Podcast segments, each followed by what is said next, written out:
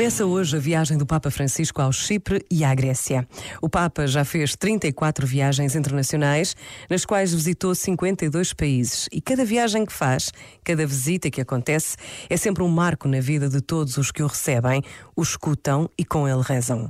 Neste caso, o Papa diz que o mar Mediterrâneo, que viu a difusão do Evangelho e o desenvolvimento de grandes civilizações, o mar nostrum, que conecta tantas terras, convida-nos a navegar juntos a não nos dividirmos por caminhos separados, principalmente no momento em que o combate à pandemia ainda existe esforço e a crise climática se avoluma. Por vezes, basta a pausa de um minuto para fazermos uma breve oração pelo Papa Francisco e por todas as viagens que se dispõe a fazer, porque quer efetivamente ir ao encontro de todos.